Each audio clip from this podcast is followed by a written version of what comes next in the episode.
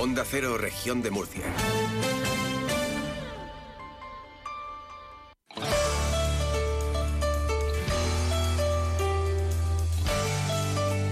Región de Murcia en la Onda. Maripaz Martínez.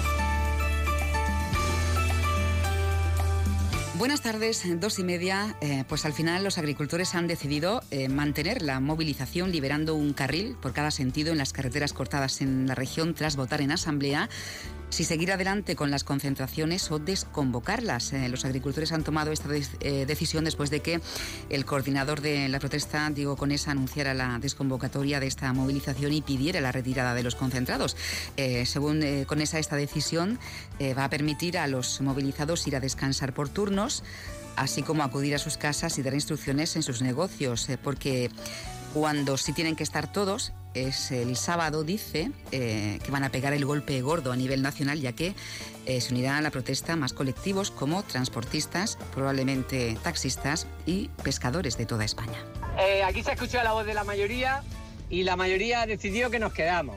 También podemos establecer turnos para que la gente descanse. No hace falta que estemos todos, lo que hace falta que estén son los vehículos, porque es lo que hace la pelota. Si en vez de 200 aquí de golpe habemos 100 o 50 y nos vamos turnando, nos va a permitir descansar, porque cuando sí tenemos que estar todos el sábado, porque es cuando vamos a pegar el golpe gordo a nivel nacional. Porque se nos unen más colectivos como son los transportistas, probablemente los taxistas, los pescadores se han unido de toda España.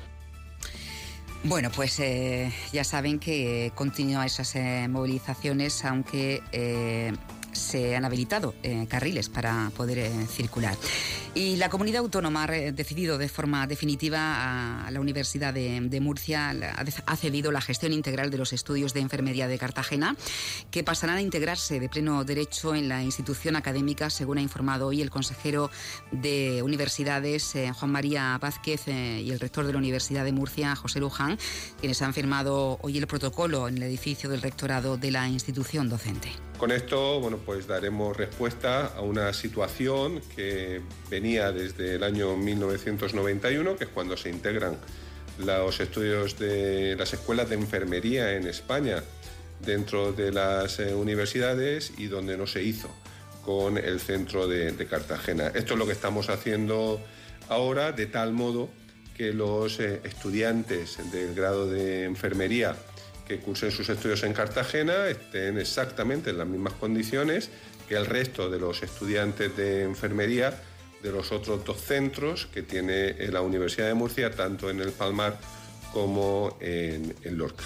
Para ello, bueno, pues vamos a dotar de las dependencias que sean necesarias en esta nueva sede, con los medios eh, materiales que se estimen necesarios para el desarrollo de la actividad eh, académica. Y una buena noticia, hoy los hospitales de la región han desplegado la señalización del recorrido virtual de pediatría, pensando eh, para facilitar a los menores y a sus familias la estancia en el centro hospitalario. Como precedente de esta iniciativa, se realizó un camino virtual en el Hospital Virgen de la Rixaca en 2017, destinado a niños con trastorno del espectro autista, que tuvo gran acogida tanto por profesionales sanitarios como por familiares y niños. Juan José Pedreño es el consejero de salud. En los seis hospitales de la región que tienen pediatría, y que lo que se hace es sencillamente desplegar efectivamente estos recorridos que facilitan esa estancia y que fundamentalmente se basan pues, en una serie de dibujos animados y de un lenguaje que es sencillo, que es divertido, con el objetivo fundamental de humanizar la estancia de los niños en el hospital. Y por último, la comunidad autónoma ha logrado contener un ciberataque contra su página web institucional que desde primera hora de hoy funciona con normalidad. Desde ayer, seis comunidades autónomas están sufriendo este tipo de ataque en sus portales institucionales y cuando se detectó, la Consejería de Economía a través de la Dirección General de Transformación Digital puso en marcha el protocolo para este tipo de ciberataques denominados en dos. A pesar de que el ataque continúa actualmente, la página web está disponible y ofreciendo servicio con normalidad. Estos trabajos se han hecho en coordinación con el Centro Criptológico Nacional, dependiente del Centro Nacional de Inteligencia, organismo que se encarga de la coordinación y defensa de la ciberseguridad a nivel nacional. Bueno, pues enseguida vamos a hablar de los fraudes a, las compañías de seguro. Menuda red, ¿eh? ahora escucharán. Y hemos invitado también a nuestro espacio, región de Murcia en la onda, a Sergio Dalma.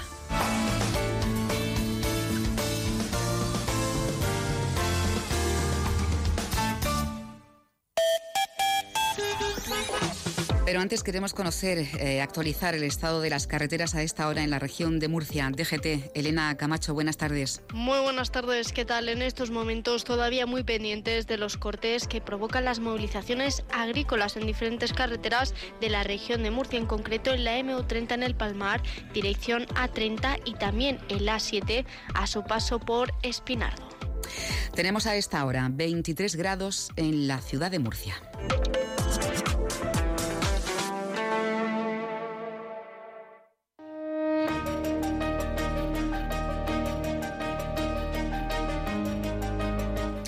Vamos a comenzar hoy el programa hablando de los fraudes al seguro, eh, tras conocer los datos que ha arrojado el séptimo barómetro del fraude en el seguro de línea directa. Destaca que la región de Murcia es la comunidad española con mayor proporción de mafias que estafan al seguro en relación a su población, eh, cuadruplicando la media nacional.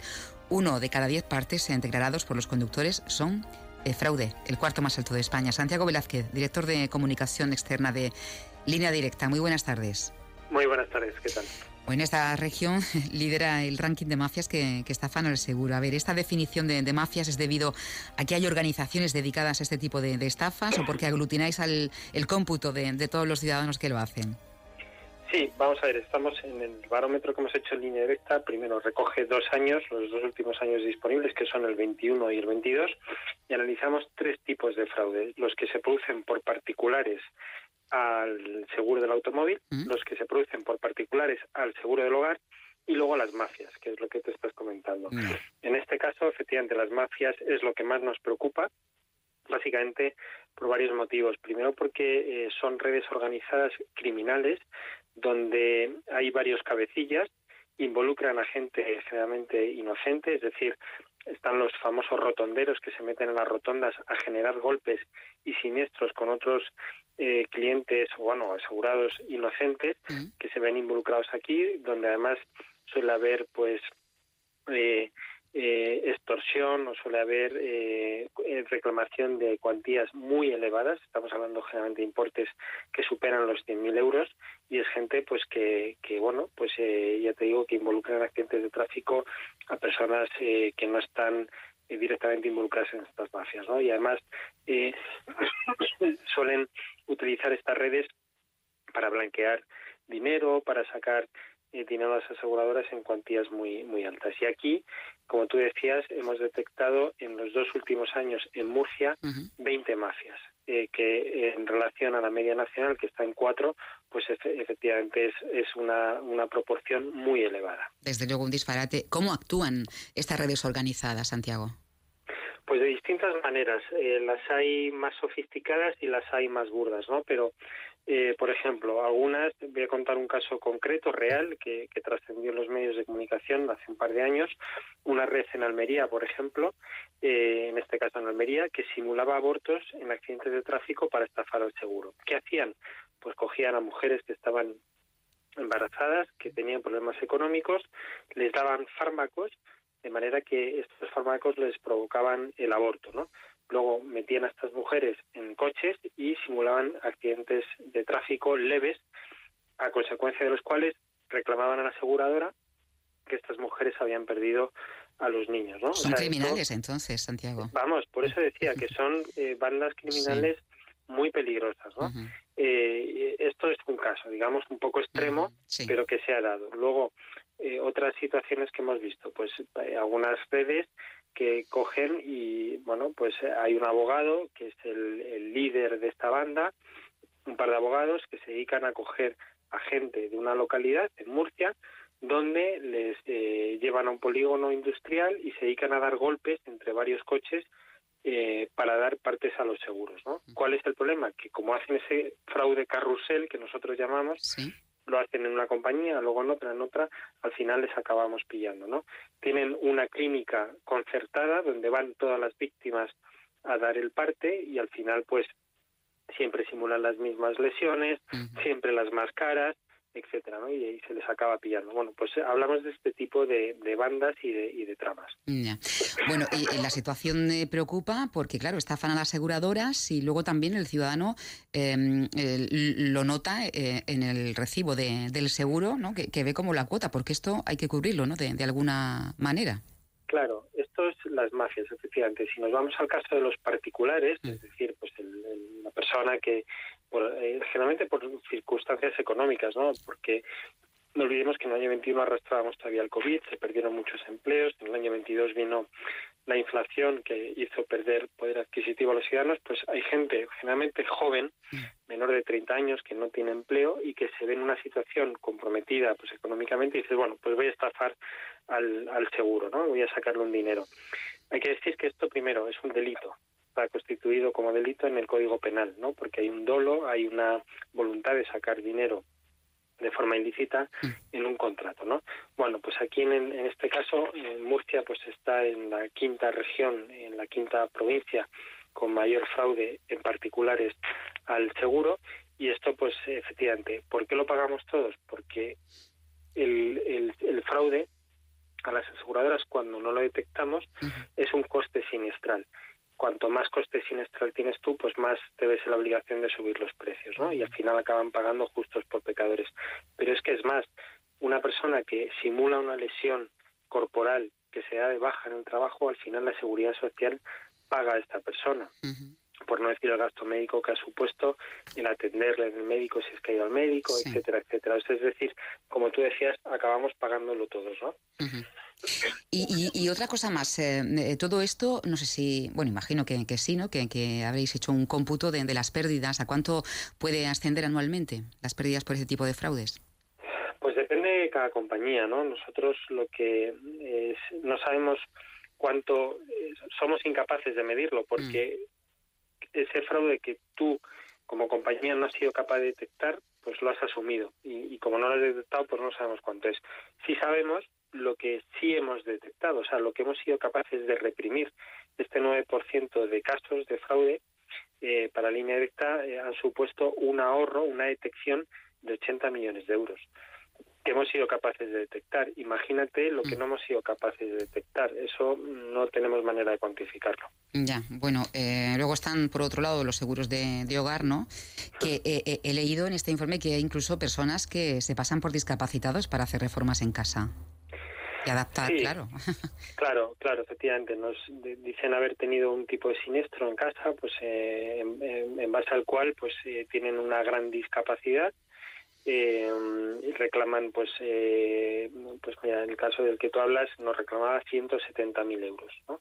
Y pedía una reforma en, en, dinero para hacer reforma en casa. Luego, en estos casos que son más gravosos, se ponen detectives para eh, bueno pues seguir a esta persona y ver un poco lo que está haciendo que, que al final pues se demuestra con grabaciones que esta persona levanta muebles eh, eh, sillas mesas trabaja en su día a día cuando decía que no estaba trabajando y que tenía invalidez por para, para poder trabajar porque trabajaba en una cafetería bueno al final se le acaba descubriendo se pone todo este material a disposición del juez y al final pues la acaban condenando, ¿no? Entonces, bueno, por eso digo que estamos hablando de cosas bastante grandes. Desde luego, bueno, las estafas no paran de crecer. ¿A qué se debe? Pues yo creo, como te decía antes, que se deben eh, el crecimiento de las estafas sobre todo a la situación económica. Es básicamente el, el, hecho. También esta situación económica, como decía en el año 22, la inflación la afectó a mucha gente y le hicieron, hizo perder poder adquisitivo, hemos visto que ha se ha incrementado también el número de, de, lo que hemos llamado menudeo, ¿no? Es decir, pequeñas estafas al seguro porque el importe medio ha bajado, veníamos de unos importes entre particulares de unos 1.200, 1.300 euros a unos 700, 800 euros. ¿no? Entonces, eh, no solo es porque la cuantía ha bajado, sino que es que hay más gente haciendo fraude. ¿no? Y esto, pues, eh, al final se debe sobre todo a una situación económica. Pues nada más y nada menos que 20 bandas eh, se han computado en la región de Murcia que mm, realizan fraudes a las aseguradoras. Santiago Velázquez, director de comunicación externa de Línea Directa, gracias por habernos atendido. Muchas gracias a vosotros, como siempre.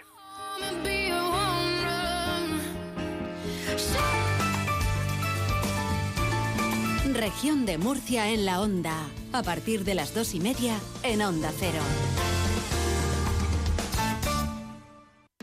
Llega el carnaval a Cartagena Del 2 al 13 de febrero, la ciudad se llena de disfraces, purpurina, plumas, desfiles, chirigotas, drag queens. Todo un universo de magia, diversión y color en unas fiestas declaradas de interés turístico regional. Llega la fantasía. Vuelve el carnaval. Ayuntamiento de Cartagena. Tres menos cuarto y les contamos ahora que el Ayuntamiento de Murcia ha activado el nivel 1 de aviso por contaminación atmosférica de carácter preventivo al superar los valores límite diario de PM10 y NO2 en las estaciones medidoras de la calidad del aire de Alcantarilla y San Basilio. El promedio registrado ayer en las estaciones de Alcantarilla y San Basilio fue de 58,34 y 57,59 microgramos por metro cúbico. Eh, este episodio coincide con una predicción leve de intrusión de masas de aire de origen africano sobre el sureste este peninsular. La concejal socialista en Lorca, Irene Joder, ha mostrado el apoyo del Grupo Municipal durante la movilización organizada por las familias del IES Bartolomé Pérez Casas ante la imposibilidad de que sus hijos puedan usar el transporte escolar para desplazarse a este centro educativo. Hay 13 alumnos y alumnas que se han quedado sin este servicio eh, procedentes de las pedanías de la huerta de Lorca, cuando el resto de institutos de Lorca sí tiene este transporte escolar. En dos ocasiones, ocasiones consecutivas han excluido al Instituto Bartolomé Pérez casas de los contratos de las licitaciones del transporte escolar, por lo que no entendemos que desde la Consejería de Educación del Gobierno Regional del Partido Popular excluyan de estos servicios básicos a los alumnos y alumnas de este citado instituto. Esto surge también de la necesidad de la propuesta que hemos hecho desde el Grupo Municipal Socialista de la construcción de un instituto en la zona de la huerta, más concretamente situado en la pedanía de La Hoya. Por lo tanto, exigimos al Gobierno regional que se ponga a trabajar y que solucione ya este problema y que simplemente es eh, querer, querer hacerlo. Las obras de ampliación del IES Mar Menor en Santiago de la Ribera avanzan a buen ritmo, según ha confirmado el consejero de Educación Víctor Marín, que hoy ha visitado las obras junto al alcalde de San Javier, José Miguel Luengo. El nuevo edificio albergará todos los estudios de formación profesional. Se prevé que las obras estén finalizadas en el último trimestre del año. Estamos hablando de una ampliación que fundamentalmente dará cobertura a un incremento de la oferta formativa del centro en materia de formación profesional y en la que se está realizando pues, la construcción de 10 aulas polivalentes cinco talleres, un aula técnica, dos laboratorios y otras dependencias como vestuarios y salas de reuniones. Por tanto, eh, una vez que se superó eh, la necesidad de llevar a cabo la modificación de precio con respecto a la adjudicación original, se ha trabajado de una manera muy estrecha, tanto eh, por parte de la Consejería de Educación como también con el Ayuntamiento de San Javier, de la mano de su alcalde, para poder, como digo, retomar estos trabajos que son necesarios para llevar a cabo una planificación más ambiciosa de la oferta de formación profesional el plan de obras y servicios ha permitido construir dos pistas de pádel en Macisvenda y Barinas y renovar infraestructuras de pavimentación y alumbrado en el casco urbano del municipio de Avanilla. La Consejería de Presidencia, a través de la Dirección General de Administración Local, va a invertir 235.000 euros en este municipio, donde construirá nuevas infraestructuras deportivas y mejorará las infraestructuras de pavimentación y alumbrado en el casco urbano. Escuchamos al eh, consejero portavoz Marcos Ortuño. Un plan que en Avanilla ha permitido llevar a cabo cuatro proyectos. Cuatro proyectos con un presupuesto de 235.000 euros que han sido aportados prácticamente en su totalidad por el Gobierno regional. Cuatro proyectos que contribuyen a mejorar la calidad de vida de los vecinos de esta localidad cuatro proyectos que permiten ampliar la oferta de instalaciones deportivas y acondicionar espacios públicos de este municipio, cuatro proyectos que dinamizan la economía local y regional y que generan empleo y cuatro proyectos que son un claro ejemplo de la importancia de la colaboración entre las distintas administraciones públicas. Y el programa entre nosotros, eh, nosotras, que organiza la Concejalía de Igualdad del Ayuntamiento en San Pedro del Pinatar, ha comenzado hoy con la charla Sexualidad Saludable en la Madurez, impartida por la Asociación de Sexualidad Educativa ASEX. Eh, Carmen María López es en la Concejala de Igualdad. Porque queremos promover el principio de igualdad de oportunidades a través de estas formaciones, contribuir con ello al desarrollo de las mujeres para mejorar su calidad de vida y bienestar y continuar avanzando en este camino tan difícil que es la igualdad y hacer de San Pedro del Pinatar un municipio más igualitario. Que durante este semestre abarca diferentes temáticas como la mujer y sexualidad, la mujer y el arte, la pareja y la autoestima, el empoderamiento, actividades lúdico-deportivas, la salud de la mujer y eh, el hábito de la lectura con nuestro nuevo club de lectura Salicornia. Región de Murcia en la onda, Onda Cero.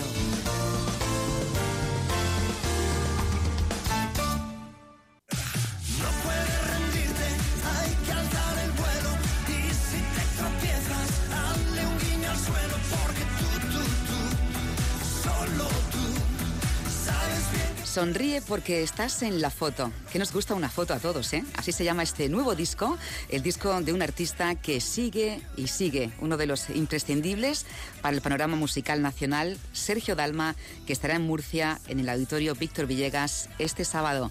Sergio, muy buenas tardes. Buenas tardes, encantado de saludarte. Bueno, gracias por atendernos. Sonríe porque estás en la foto. La sonrisa es algo que a ti no te cuesta, ¿eh? Te sale de manera espontánea.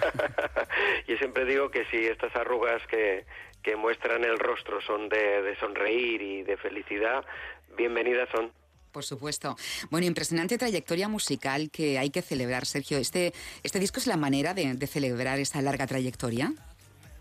Sí, cada, cada vez que uno saca un nuevo trabajo o está en carretera porque está de gira, eh, es motivo de felicidad, ¿no? Después de, tantos años y de reencontrar otra vez con tu público. La verdad que sí, me, siento satisfecho además de, de una etapa tan, tan vitalista y de intentar a través de mi música contagiar esto a, mi público. Este disco, las canciones que hemos escuchado, eh, tienen un sonido eh, pegadizo, está lleno de, de vitalidad, ochentero, eh, te queda cuerda para rato. bueno, yo, yo siempre digo que mientras uno tenga salud y ganas eh, e ilusión, pues ahí vamos, ¿no? Y sobre todo que la, que la gente también le, apetezca. Pero sí, eh, mira, el hecho de, también de, de haber trabajado con un equipo mezcla de veteranía y de gente joven, eso también hace que, bueno, pues todo se revitalice mucho más. ¿Te sientes cómodo con esta música, con estos sonidos? ¿Refleja cómo a ti te gusta vivir, cómo te gusta la vida? Sí, al, final cada trabajo que uno hace hay parte de, ficción y, parte de, realidad y uno transmite también lo, que uno está viviendo, ¿no? Son 34 años de carrera, ¿verdad? Si no me equivoco. Sí, creo que sí, 34, 35, no sé, yo ya, me pierdo claro. un poco. ¿Hay secretos, Sergio, para estar 34 años ahí y que además el público no te falle? Pues sinceramente no he parado nunca a pensar si hay una fórmula o qué. Yo lo que sí siempre he intentado es seguir evolucionando sobre todo. Ahora que está tan de moda eso de la zona de confort, a mí nunca me ha gustado estar ahí en esa zona de confort. Hubiera sido muy fácil vivir de aquel bailar pegados y yo lo que siempre he querido es crecer, ¿no? Y, sobre todo, pues bueno, ahora que he trabajado con, con estos productores jóvenes, preguntarles cómo ven a Sergio Dalma o qué les gustaría que Sergio Dalma cantara, ¿no? Y, escuchar mi público, que es un público que, también ha ido creciendo conmigo. Bueno, mm, mm, eh, cuando te montas en, en, esta carrera, no es mejor no, no parar a pensar mucho y, tirar para adelante. ¿Y cómo ven esos jóvenes productores a Sergio Dalma? ¿Qué te han dicho? Bueno, ha sido muy divertido redescubrir eh, ese sonido de los años 80, pero con, con, gente de ahora muy joven, ¿no? Ha sido, ha sido divertido porque era un poco como volver a tus inicios y a, tus comienzos. Eh, con los años uno sí gana en veteranía, pero a veces tienes un, cierto temor a, a, probar cosas eh, de ritmos, de estilos, y ellos son los primeros que me han dicho, no, no, vamos a probar que seguramente que esto puede quedar bien. Y bueno, el no cerrarse, ¿no? El siempre tener esa apertura de mente de, de probar cosas es importante. Sonríe porque estás en la foto. Nuevo disco de Sergio Dalma este sábado estará actuando en el auditorio Víctor Villegas de Murcia. Porque a mí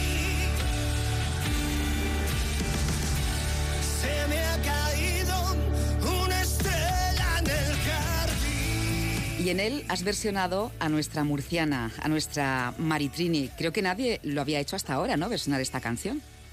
No, no, y precisamente iba detrás desde hacía muchísimos años porque bueno, eh, a mí me, encantaba. Cuando yo estaba haciendo aquellos discos de Vía Dalma decía que, que nuestra mina española era un poco Maritrini, ¿no? Esa forma de interpretar en el escenario, de gesticular muy distinta a, a, todas las demás, ¿no? Creo que era una persona muy adelantada a su época y, y nadie había versionado uh, esa canción de Una estrella en el jardín y, y pensaba que, que, para mi registro vocal mm, era bastante adecuada, ¿no? Eh, con el director artístico hablando de, en este disco le pareció buena idea y creo que ha sido bueno un pequeño homenaje a una a una muy grande. Efectivamente, muy grande y creo que para muchos una gran desconocida, tristemente. Por cierto, ¿no te has atrevido aún a escribir tus propias canciones? Bueno, yo he escrito siempre alguna canción. Mm. Como digo yo, las peores son las mías.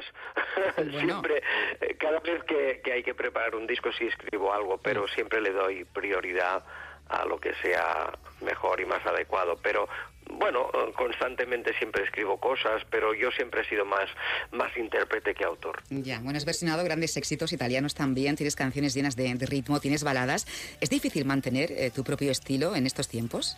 No, no, no, no porque siempre he tenido muy claro que uno no puede perder su esencia. Es muy importante cuando tú escuches una voz saberla identificar rápidamente y creo que con Sergio Dalma eso ocurre.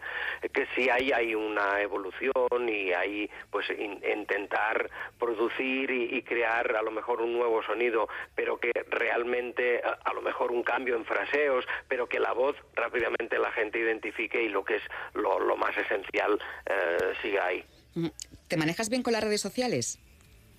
Bueno, eh, eh, sinceramente yo la uso como una herramienta de trabajo que mm. creo que bien utilizada es, es, es, eh, ideal, pero a nivel personal no, no, no, no, no me gustan. O sea, utilizo el mínimo para, para notificar a mis seguidores y a mi gente de lo que voy haciendo a nivel profesional y si tengo que dar las gracias, pero, pero realmente tampoco es que me, me, me apasione. Tal vez no merezca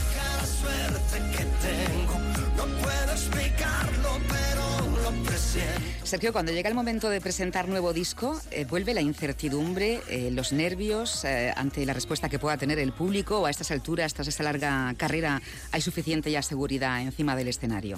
No, bueno, eh, si te dijera, yo hace un mes preparando todo, estaba tan asustado porque decía, me acordaré de cantar, cómo será otra vez pisar el escenario, ver otra vez al público, pues eh, te, entran muchos miedos, temores, dudas, pero una vez arranca esto, como nos pasó la, semana pasada en Valladolid, afortunadamente, pues bueno, vuelves a disfrutar al máximo, pero sí, siempre tienes dudas y cada vez que tienes que subir a un escenario, sabes que aquella gente ha pagado un, un precio por por una entrada, por un ticket y quieres estar al 100% para, para que disfruten al máximo de, ese espectáculo. Pues al 100% estarás este sábado encima del escenario, en el Auditorio Víctor Villegas. Eh, momento de disfrute eh, este fin de semana y en la etapa de, abuelo, ¿cómo te va? bueno, yo, yo siempre digo que este es el mejor disco que uno ha podido hacer, ¿no? Eh, es una etapa muy bonita y sobre todo ver ver a mis padres no el, mm. poder disfrutar de que mis padres sean mis abuelos pues es, es una etapa muy bonita de, de mi vida intento disfrutarla al máximo no, no les tengo muy cerca pero siempre que puedo eh, intento escapar escaparme a, verle porque es algo es algo mágico Sonríe porque estás en la foto, nuevo disco. Te esperamos, Sergio Dalma, en Murcia, el próximo sábado. Un abrazo muy fuerte. Un, un placer, ganas de volver otra vez a Murcia. Muchas gracias. Besos, besos.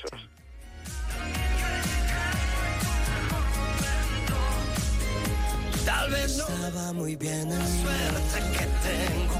No puedo explicarlo, y una cosa más, Cartagena se ha convertido en el plató de rodaje de Hotel Bitcoin, la nueva película de Manuel Sanabria y Carlos Pocho Villaverde, y que está protagonizada por los actores Alejo Sauras, Canco Rodríguez, Mauricio Ochomán y Pablo Chapela, y por las actrices Marta Azas, Leonor Lavado y Vanessa Romero. Hoy y mañana están rodando en Murcia y el viernes lo harán en el aeropuerto de Corbera. Pues eh, más rodajes a esta región. Enseguida llega Julia en la onda esta mañana. una serie que acabar que no se acabe, pero que pare el tiempo que pasó contigo. Si tú te ves conmigo, mi mundo está mejor de esta manera. Ya sabes que queda toda la noche entera. Si quieres, juguemos, nos damos rienda suelta a lo que el cuerpo nos pida. Si siempre te digo que sí, tal vez no merezca la suerte que tengo no puedo